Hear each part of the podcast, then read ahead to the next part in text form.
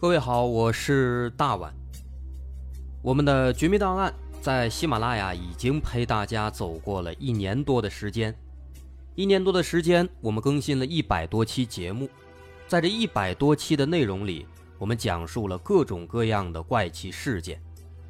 那在今后呢，我们也想尝试去做更多的其他类型的内容，比如一些自然怪象，比如有一些名人的黑幕。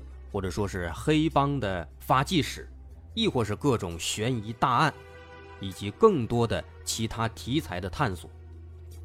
针对这些内容，目前我们也已经有了一个大概的规划。我们将会把这些内容做一个大概的整合，放在之后我们即将推出的一个新的专辑当中。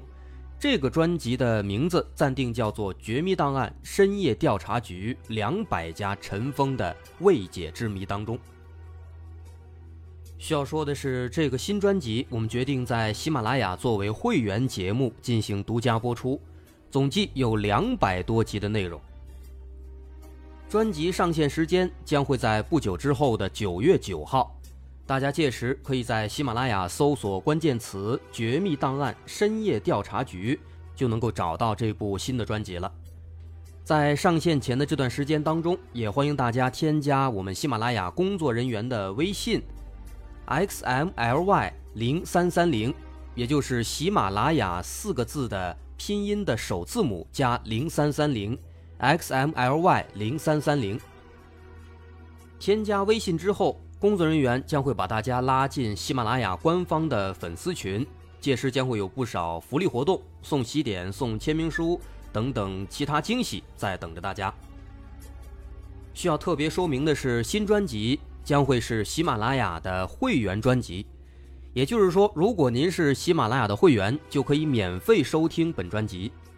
目前，喜马拉雅的会员价格为每个月六块钱，六块钱就可以听到我们的两百多集故事，也是很划算了。希望大家能够多多理解，多多捧场。九月九号，我们不见不散。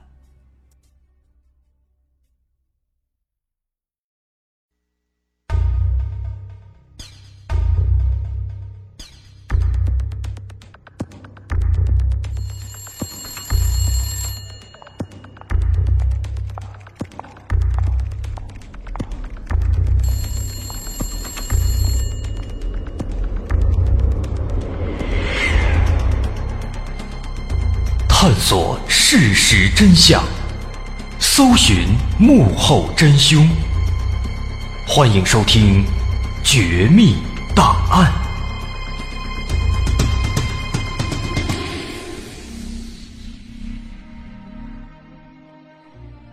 还原事实，探索真相。欢迎您继续关注《绝密档案》，我是大碗。在上节，我们说到英国一对渔夫父子在海上捞起了一具无名男尸。后来经过一系列的调查和波折，警方终于确定了这具尸体的尸源，知道了他的身份。后来又通过这名死者的一名朋友，获得了更多有关死者的信息，最终做出一种猜测，认为这名死者应该是轻生跳海自杀。那么这种推测。也被很多的警员所认同，最终几乎都要定案了。但就在这个时候，当时第一个接手这起案子的新手警员伊恩，他认为这起案件肯定不同寻常，于是希望联系到死者的朋友大卫，了解更多信息。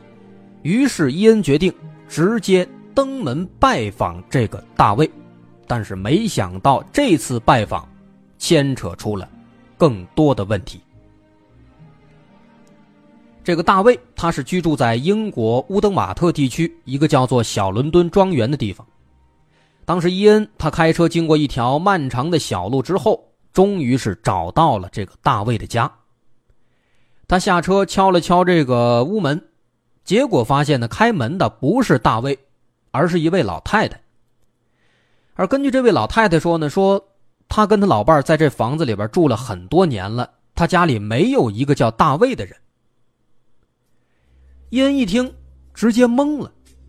通过各种部门查，这大卫的住址是在这儿啊，那为什么没有大卫呢？他猜测是不是自己记错了，还是说走错了这个门牌号，敲错了门了呢？于是他就问这老太太说：“你周边的邻居有没有叫大卫的？”而这老太太的回答让伊恩彻底懵了。老太太回答说：“说我们邻居也没有叫大卫的，住我们隔壁的是一个叫做罗纳德·普莱特的，他不叫大卫。”老太太这话一出啊，伊恩俩眼都直了，整个人都懵了。这罗纳德·普莱特，这不是死者的名字吗？怎么现在跑到这老太太隔壁住了呢？如果说住他隔壁的是罗纳德·普莱特，那么现在在停尸间里面躺的那个尸体，那是谁呢？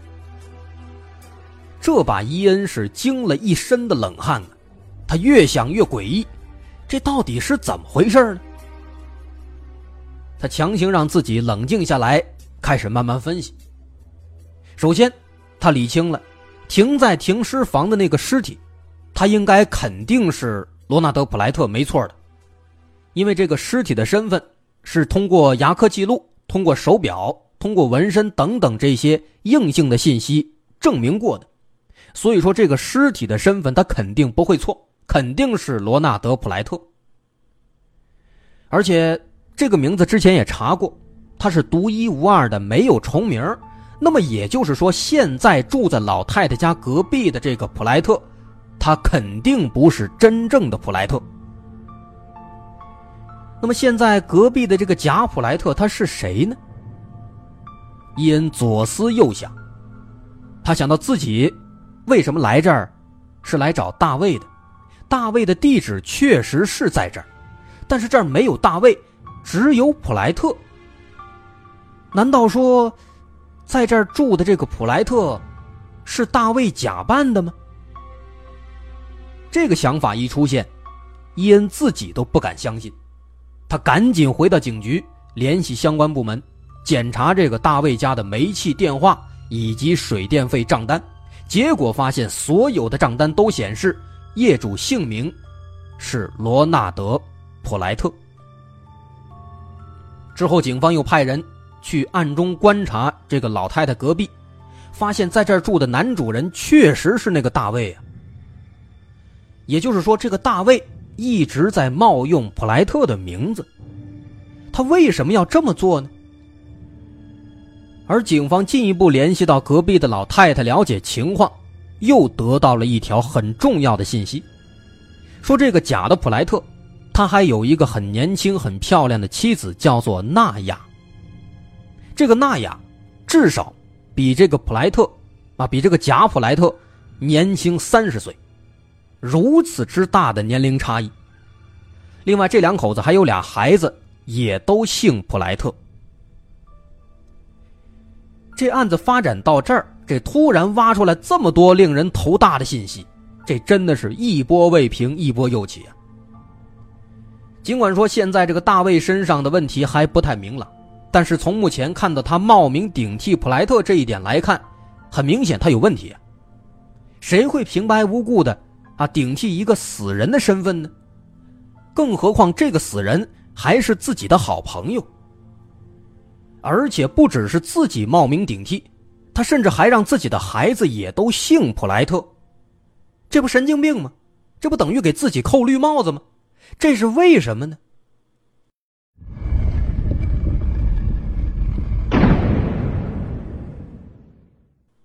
在大卫冒名顶替普莱特的情况确定之后，警方决定先以伪造文书的罪名逮捕这个大卫，因为他的两个小孩的出生证明确实涉嫌伪造。但是，即便说把这大卫给逮捕了，可眼下也没有什么突破口，于是警方只能再一次去找那个邻居老太太。而这次。老太太透露了一条让警方激动万分的消息。老太太说：“他们的这个邻居啊，在德文海的沿岸有一艘非常棒的游艇。”此话一出，这大卫的嫌疑一下子上升到了最高点。不用说啊，因为死者的发现也是在德文海发现。警方随即就查了这个大卫的电话通讯记录，结果恰好就发现，在真正的普莱特遇害的那段时间当中，这大卫的手机竟然在德文海附近通过电话。说明什么？说明那个时候大卫也在德文海。同时，为了获得更多信息，警方还兵分两路，又找到了普莱特的前女友，也就是前面提到的那个伊莲。而从这个伊莲口中，警方又得到了一条让人非常诧异的信息：这个大卫呢，他并没有把普莱特死亡的消息告诉伊莲，而是跟伊莲说普莱特正在法国做生意。这如此一来。更加加重了大卫的嫌疑了。这案子发展到这一步，可以说现在所有线索都已经指向大卫了。警方认为现在，哎，证据也差不多了，所以在九六年十月三十一号，英国警方就以谋杀罪逮捕了大卫·戴维斯。而就在大卫被逮捕的时候，他的身上还带着两张不同的证件，一个是大卫·戴维斯的。另一个就是普莱特的。当然了，一同被逮捕的，还有比这个大卫小三十岁的年轻貌美的妻子，娜雅。警方当时首先询问的是这个娜雅。结果呢，这一询问才发现啊，原来不只是这个大卫在假扮普莱特，这个娜雅也一直在顶替普莱特的前女友，也就是伊莲。他一直在用这个伊莲的身份，为什么呢？他这么做的目的啊，只是为了让自己有一个英国的身份，这样的话能够让自己的两个孩子得到社保。就一个这么简单的理由。除此之外，另一个重要的问题在于这个娜雅和大卫之间的年龄差。为什么这个娜雅她会跟比自己大三十岁的大卫在一起呢？这不合常理啊！一开始呢，这娜雅死活不说，啊，后来在警方的再三盘问之下，她才终于松口。原来呢，这个娜雅，她并不是大卫的妻子，她的真实身份其实是大卫的女儿。但大卫这个人呢，确实他实在是个衣冠禽兽，他竟然要求和自己的女儿在一起。并且对女儿实施了侵犯。那后来警方还在他们的家里搜出了大量的大卫和娜雅的很多不雅照片，啊，也证实了这对父女之间真的是存在乱伦关系。那到这儿，这个大卫的罪行可以说是又加了一条。那么接下来审讯完了娜雅，警方开始对大卫展开询问。但这个大卫呢？他可不像娜雅那么单纯，他早就有所准备。在当时警察找他了解情况的第二天，他就已经花重金，请了当地一个很有名的律师，来给自己辩护。同时呢，尽管说现在哎很多线索都能够把作案嫌疑指向大卫，但是现在警方手里面毕竟还缺少一个最直接的证据，也就是作案工具，或者也可以说呢。警方还没有找到大卫和普莱特有过接触的直接证据，啊，现有的证据呢都还不够确凿。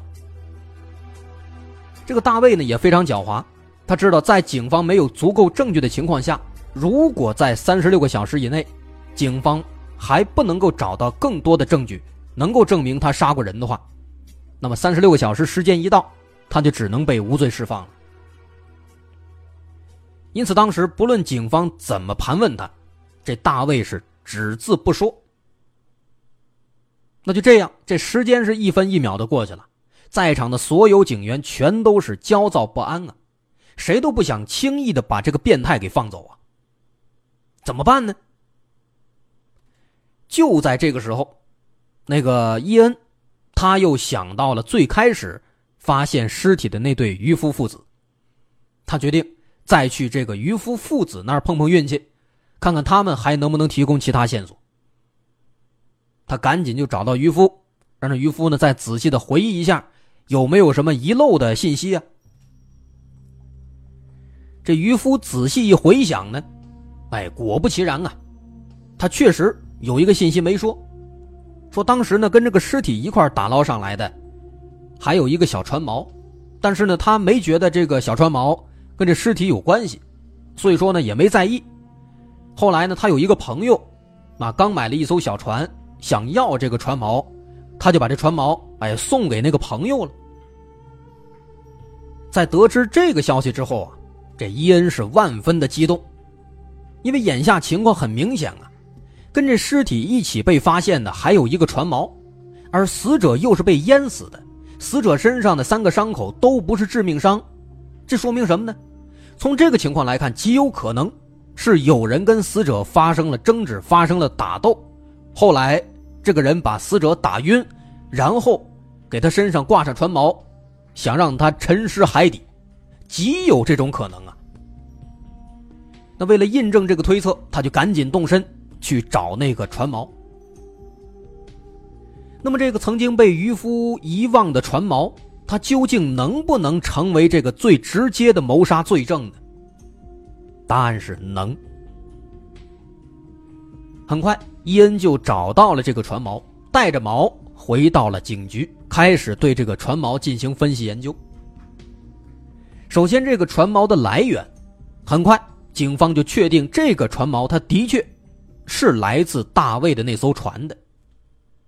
但很明显，这还不够，单单凭借这个船锚是跟尸体一起发现的，还不能直接证明凶手就是大卫，还需要证明船锚和普莱特尸体之间有着某种联系。而之前法医就发现。在尸体的腿上有两处伤口，一处靠近臀部，一处靠近膝盖。法医把这个船锚放在这尸体的腿上进行比对，结果就发现这两处伤口正好是这个船锚留下的。但是这样的话，证据好像还是不那么充分，我们还需要找的这个尸体跟船锚之间更直接的联系。之前伊恩猜测说，这有可能是凶手利用船锚沉尸海底。而从尸体腿上的两个伤痕来看呢，一个靠近臀部，一个靠近膝盖。再对比这个船锚的长度和大小，也就有理由猜测，这个船锚它原本有可能是被绑在尸体腰上的，不然的话也不可能只在腿上留下这么两个伤痕。如此一来。在这船锚上，他应该就会留下尸体的裤子或者腰带上的某些物质。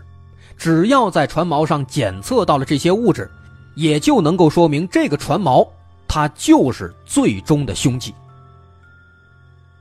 于是法医赶紧开始鉴定，把船锚上取下的样本放在显微镜下观察，这结果果然就显示，在船锚上含有一部分皮革的沉淀物。这个发现让所有人是激动不已啊！你想，船锚上金属的，它不可能含有这个皮革一类的物质啊，除非说这个船锚跟皮革类物品发生过摩擦，才有可能会有这个皮革的沉淀物出现在这船锚上。那么换句话来说，船锚上的这个皮革沉淀物，就是来自死者的腰带呀。那么也就是说。现在警方已经可以证实，这个船锚就是最终的杀人工具了。那么，根据现在这个凶器的信息，警方也大致还原了当时的杀人过程。死者普莱特在加拿大遇到各种坎坷之后，决定回到英国。回到英国以后，大卫以朋友的身份邀请普莱特一起去海上兜风，帮他缓解自己郁闷的心情。但在海上，大卫趁机先用船锚袭击了普莱特头部，导致普莱特头部留下了一道三厘米的伤痕。在遭遇袭击之后，普莱特晕倒在了船上。但很快，大卫就发现普莱特没有死，只是单纯的晕倒了。于是，大卫想到利用沉尸海底的方式杀死普莱特，所以他把这个船锚绑在了普莱特身上。一把把他推进了海里，而在这个绑船锚的过程当中，船锚在普莱特的腿上又留下了两道伤痕。那自此之后的事情，咱们也都说了。几天之后，渔夫父子偶然间打捞上了普莱特的尸体，这起案子也就此拉开了序幕啊。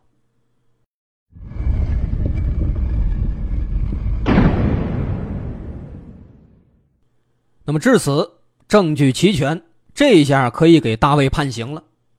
这眼看着马上这审判的日子就要来了，可就在开庭的前一天。这起案子又发生转机了。当时负责配合调查这起案子的国际刑警告诉英国警方，说这位名叫大卫·戴维斯的犯罪嫌疑人，他其实根本就不是大卫·戴维斯，他的真名根本不叫这个，他也不是英国人，他的真实身份是一个名叫沃克的加拿大人，而他的妻子也根本不叫娜雅。他的真名叫做席娜，而真正的大卫·戴维斯跟这起案子一点关系都没有。那个大卫·戴维斯，他其实是一个汽车销售员，但是早在七年前，九零年，他的身份各种信息就被这个沃克盗用了，结果这一盗用就是整整七年时间。这下子这就尴尬了，这眼看案子马上就审判了。结果却发现呢，这大卫根本不是大卫，纳雅也不是什么纳雅，于是这审判呢只能暂时延后，警方还得继续调查。其实到这儿啊，人警方都查皮了，这案子可以说是曲折又曲折，反转再反转啊，这身份谁都不是谁，连警方都乱了。为此，国际刑警只能在赶往加拿大寻找最后的线索。好在这后半部分还比较顺利。来到加拿大之后呢，在这个沃克曾经居住过的一个小镇上，警方就得到了一条重大线索。在镇上呢，有很多居民都反映说，早在十多年前，在一九八零年，这个叫沃克的人他就来到小镇上了。当时呢，他自称是一个金融顾问，啊，他靠着自己这个出众的口才。和绅士般的言谈举止，很快就取得了这个小镇居民的信任。随后，这名江洋大盗就从这个小镇的居民身上陆陆续续的骗取了将近一百万美元，然后携着巨款逃离了这个地方。而跟他一起离开的，还有他当时年仅十几岁的女儿席娜，也就是后来那个娜雅。之后到了一九九零年，沃克已经找不到其他的能够再骗的对象了，于是他只能离开加拿大，来到英国，打算换一个地方继续施展拳脚。而就在这个时候呢，普莱特出现了。这个普莱特生意本身做的不错，家里条件挺好，比较富裕。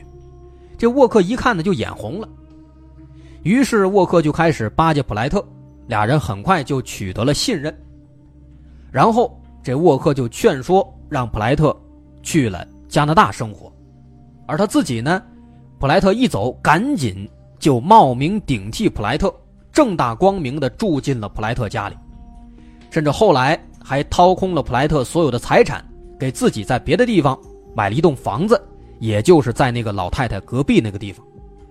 之后，他把普莱特家搬空，搬到了自己的新房子里，给自己添置了很多很多东西。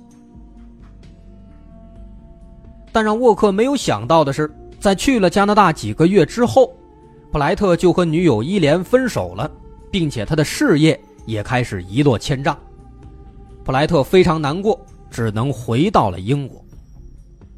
但这件事呢，让沃克有点措手不及，因为他正在冒充普莱特在英国生活呀。所以最终，为了防止被普莱特发现，他就把普莱特约到了自己的小艇上。杀害了普莱特，并且沉尸大海，希望以此能瞒天过海，继续假扮普莱特，享受他的资产。但殊不知，天网恢恢，疏而不漏，他的罪行最终还是让警方发现了。这位靠坑蒙拐骗盗用他人身份谋生，甚至不惜跟自己的亲生女儿乱伦来掩人耳目的变态杀人犯，最终被英国警方判处了无期徒刑。那么到这儿，这个复杂多变、一波三折的案子，也终于算是结束了。而他告诉我们的也很简单：想通过违法犯罪的手段来谋取暴利，那必然是行不通的。不要认为有什么所谓的完美的犯罪。俗话说“人过留声，雁过留名”，更何况这是一番番的滔天罪恶呢？好，我是大碗。如果您喜欢，欢迎关注我的微信公众号，在微信搜索“大碗说故事”，点击关注即可。咱们下回再见。